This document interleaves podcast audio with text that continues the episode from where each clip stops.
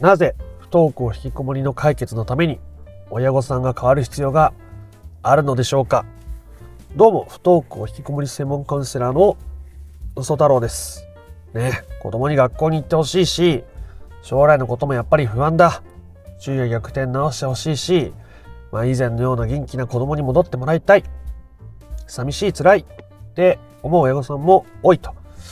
思います。そんな中で子供に変わってほしいのになんで自分が変わる必要がそんなにあるんだろう？自分が変わることがそんなに不登校引きこもりの解決に関係するの？と思われる方も多いですよね。で子供に変わってほしいと思って関わりを続ける以上なかなか状況が良くなっていかないはずですしとはいえ自分がどうして変わるか変わる必要があるのかね、こう納得できてないと、まあ、取り組みも中途半端になりやすいので、まあ、どうして親御さんが変わる必要があるのかってことを今回しっかりお伝えしてみたいと思います。なので親御さんの中で その変わることによる子供への影響とか、まあ、そういったこともしっかり えー、イメージできるようにお話をしていきたいと思いますので、不登校引きこもりを本質的に解決していきたいぞという人は最後まで聞いてみてください。ということで、親御さんが変わる必要がある、うん、っていうことですけども、まず、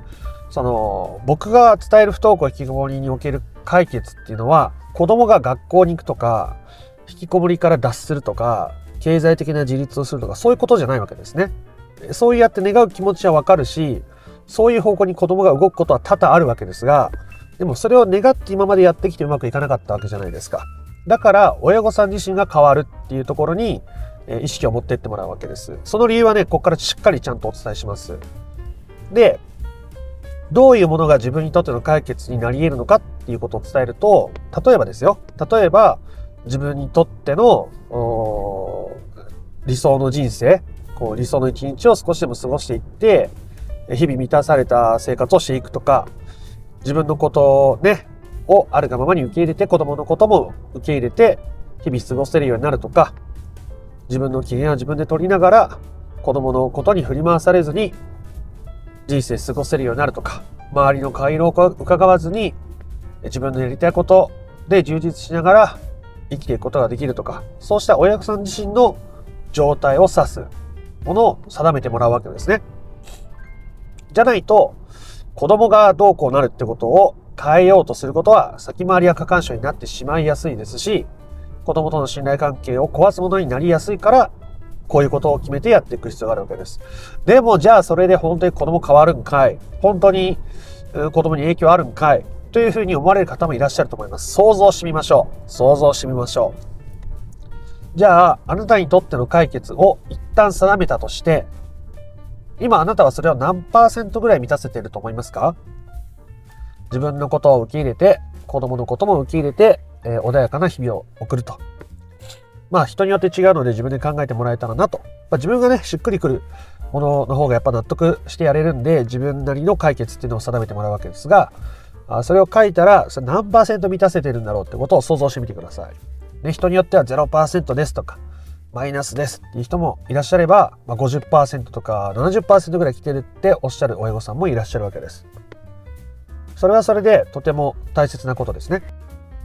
そしたらですよ、まあね、すぐに、その今20%とか50%のやつが100%になるっていうところ、まあ、すぐにはなかなかね、こう、イメージしづらいかもしれませんけど、自分がその自分にとっての解決を100%満たせているとしたら、100%満たせているとしたら、どんな日々を送ってるかってことを想像してみてください。例えば仕事も、ね、こう無理せず、ま周りに頼りつつ、心地よく充実感を持って、え取り組めているとかね。で、家族に対しても自分のことを押し付けずに相手の心に寄り添うことができて穏やかにコミュニケーションが取れてて温かい気持ちになれてるとかねそういうことを想像してみるわけです。でその自分にとっての解決を100%満たせている私あなたですねあなたは子供にどんな影響を与えていると思いますか？どんな影響を与えるでしょう。ね。与えられるかじゃないですね。どんな影響を与えているのか。何かしようとしなくても子供に影響あると思いますね。想像してみるわけです。するとね。えー、多くの親御さんがあ子供も、ね、もっと楽に生きていいと思って自分の一歩踏み出せるようになるかな。とか、うん、親も楽しそうに生きてるから自分も何か新しいことにチャレンジしようって思うんじゃないかな。とかそういうことをおっしゃるわけですね。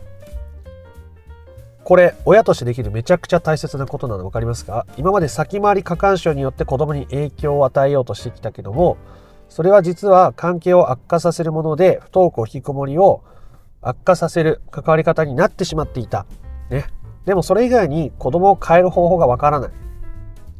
とした時に親御さんがね、自分自身が変わるということはまだ改善の余地があるわけですね。まあ、改善の余地って言っても全く別人になるなるわけじゃないですけど、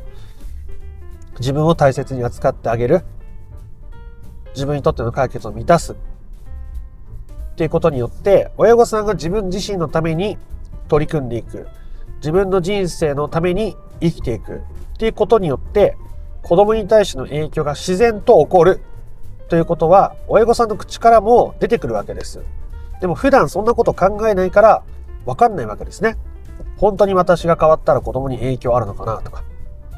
ね。私が、うん、変わって、で子供はそんなに会話もできてないのに、なんでそれが伝わるの？伝えた方がいいいいのかな？ね。ほとんど伝えないことの方がいい場合が多いですけどね。え勝手に伝わるもんです。えー、聞く耳を持ってない相手に、えー、お母さん変わったよとか、お母さん人生楽しんだよとかって言っても、余計鬱陶しくなっちゃいますよね。うん。子供の立場になって考えればわかると思います。まあ、伝えたいっていう気持ちがあることが悪いって言ってるわけじゃないですけどね。なので、親御さんが自分にとっての解決を満たしていくっていうことは、これだけ、これだけパワフルに子供に影響をもたらすわけです。で、実際に僕のクライアントさんで、じゃあ最初自分にとっての解決が20%でした。じゃあカウンセリングしていく中で70%、80%積み上がってきました。ね、変わってきました。じゃあお子さんの様子どうですか？何も変わってないです。っていう人は、まあ、いないぐらいですね。まあ、変わる程度とか範囲とか方向っていうのは子供の個性とかによっても様々なので一概に学校に行くとかじゃないですけどで一緒に家族で外出できるようになったとか一人でどっか出かけるようになってきたとか学校に行き始めたとかで自分でアルバイト始めたとかいろんな変化は勝手に起こるものです。それは親御さんが自分でできることをちゃんとやったから起こることですね。自分が変わってないのに子供に変われっていうのってすごい苦しくないですか？その変われって言われてる側。変わってほしいと思う親御さんの気持ちもめちゃめちゃわかります。ただ、私は変わらない。あなた変わりなさい。ね。学校行きなさい。アルバイトしなさい。自立しなさい。ね。言われた側からすると、すごい余計苦しくなっちゃうわけですね。子供からすると。なので、まずは親御さん自身が変わる。現状に不満があったり、やりきれない思いがあるんだったら自分のために取り組むこと。で、その影響を子供に対して最も持てるとき、それは同時にあなたにとっての解決を最も満たせるときっていうのは、子供に変わってほしいとか、で自分の取り組みが子供に、ね、影響をもたらしてほしいという思いを持って最も手放せたときに起こります。ね、どっか天の弱のような矛盾してるような感じもするかもしれませんが、そういう時に一番の変化が起きてくるんですね。なので、あくまで親御さんは自分のために取り組んでいくということが大切になるわけです。ということで、ステップを振り返ってみましょう。不登校引きこもりを本質的に解決するためには親御さんが変わる必要があるという話をしました。子供に変わってほしい。ね、ああしてこうしてというふうにしたら余計に関係が良くなっていったり、親御さんも苦しくなるし、子供も苦しくなるといったことが起きやすいですね。じゃあ、親御さんにとっての理想の状態ってどんなんなんだろう自分にとっての私自身の理想の状態ですね。子供がどうなったらじゃなくて、私自身の状態はどうですか？えー、毎日機嫌よく過ごせるとか、自分の不安に振り回されずに、やりたいことやって過ごせるとか、自分のことを受け入れて、相手のことも受け入れようと姿勢を持って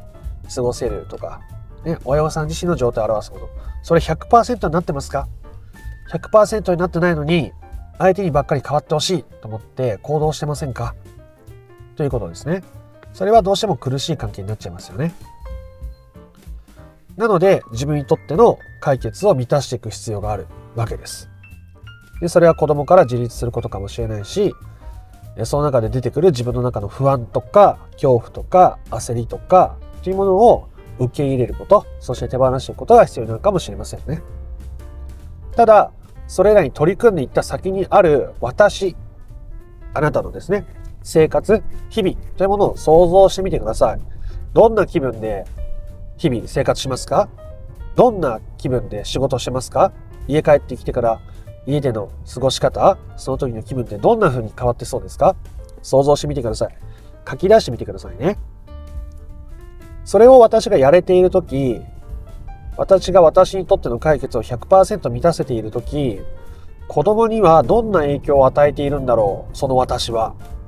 というところまで想像してみてください。すると、子供はそれを見て、人生って悪いもんじゃないな。だから私も何かやってみようかなって思ってるんじゃないかなとか、親が楽しそうに過ごしてるから、自分も新しいことにチャレンジしてみようかなって思ってるんじゃないかなとか、そういうことがイメージできるはずなんですね。ってことは、親御さんが変わるっていう意味とか意義ってめちゃくちゃ大きいわけです。だったら、それやりませんか？っていうことです。で、それ、自分にとっての解決を満たすってことは、まあ、一言で言えば、一言で言えばですよ。親御さんが幸せに生きるっていうことです。自分が幸せに生きるということです。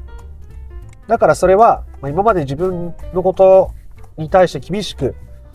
過ごしていた親御さんにとっては難しく感じることかもしれませんが、まあ、最終的に待ってる先っていうのは苦しくないですよね。だって自分の幸せとか充実とか穏やかな日々のために取り組むわけですから、そこにはそうした日々が待ってるはずですよね。そんな、なんだろう、苦しい崖を登って、その先もまたさらに山があって、それを延々と登り続けるような道を僕は提案してるわけじゃないですね。まあ自分にとって今まで、えー、与えてこなかったものを与えるっていうのに抵抗を感じたり罪悪感を覚えたりとか、本当にこれでいいのかなっていう不安があったりとか、いろんなそうしたネガティブな感情が出てくることもありますが、それを受容していくこと、それを手放していくことは、親御さんの人生をより豊かにしていくものですね。で、親御さんの幸せは子供の幸せにもなり得るわけですね。さっき自分の解決が子供にも影響をもたらすっていうふうに想像しましたよね。あなたも子供が元気だったら、子供が幸せだったら、元気もらえるって思ってますよね、きっと。だったら、あなたが先にそれしませんか？ということですね。相手が変わってくれたら、そんな楽なことはないですよ。それを願いたくなる気持ちもわかります。なんだったらほとんどの親御さんが頑張って真面目で子供のためにっていろいろやってきて苦しくなってるから、もういろいろやってきたはずなんですよね。頑張って一生懸命。だから子供にも変化を求めたくなってるんだと思います。そういう側面もすごくありますよね。なので、そんな中でね、えー、もっと頑張りましょうって言ってももう無理です。もう心も体も壊れちゃいます。だから、ね、その今まで頑張ってきた自分もめでて、そして新しく自分に優しくする自分もめでて、自分にとっての解決という方向に向かっていく。自分を受容して、自分にとっての解決を満たすことによって、自分、自分高校するということですね。子供高校の前に自分高校すること。で、それは自分にとっての解決を満たすとか、えー、子供にとってできる最高のこと、子供への最高の子供高校ができるというステップになっているわけでございます。まずは自分にとっての解決を決めること、そして現状何パーセントぐらいかなって書き出すこと、そしてそれらを100%満たせている時の私はどんな風に仕事してどんな気分で人間関係を築いているんだろうってことを想像してみること。でそれによって子供にどんな影響をもたらしているんだろうっていうことを考えてみる。と自分が変わる必要がある。自分にできることはある。しかもそれは茨の道の先に茨が待っているわけじゃなくってえー、時にね、ちょっと難しく感じることはあるかもしれませんが、その先には穏やかだったり幸せだったり充実だったりする日々と、それによって子供に影響がもたらせていて、お子さんとの信頼関係が回復したり、子供の笑顔が取り戻されたり、子供が自由に生きたり、学校に行ったり、アルバイトしたり、ね、子供が自分の人生を生きていくためにできる、親としてはちゃめちゃに素敵なことができている状態になっているというお話でございました。ぜひね、あなたのペースでやってみてもらえたらなと思います。ということで今回は、不登校引きこもりの解決には親御さんが変わる必要がありますよね、ということをご理解していただきやすいように順序立ててお話してみました。不登校引きこもりの解決法について順序立てて知りたいよって方は、説明欄の URL から公式 LINE に登録をしていただくと、不登校引きこもり解決のための三種の神器という動画セミナーを無料でプレゼントしております。チャンネル登録も興味のある方はしておいてください。今回の配信が良かったなとか面白かったなと思った方は、いいねやコメントもしてみてください。では、あなたの不登校、引きこもりの問題が本質的な解決にたどり着くことを心から願っております。また別の配信でもお会いしましょう。ありがとうございました。ソ太郎でした。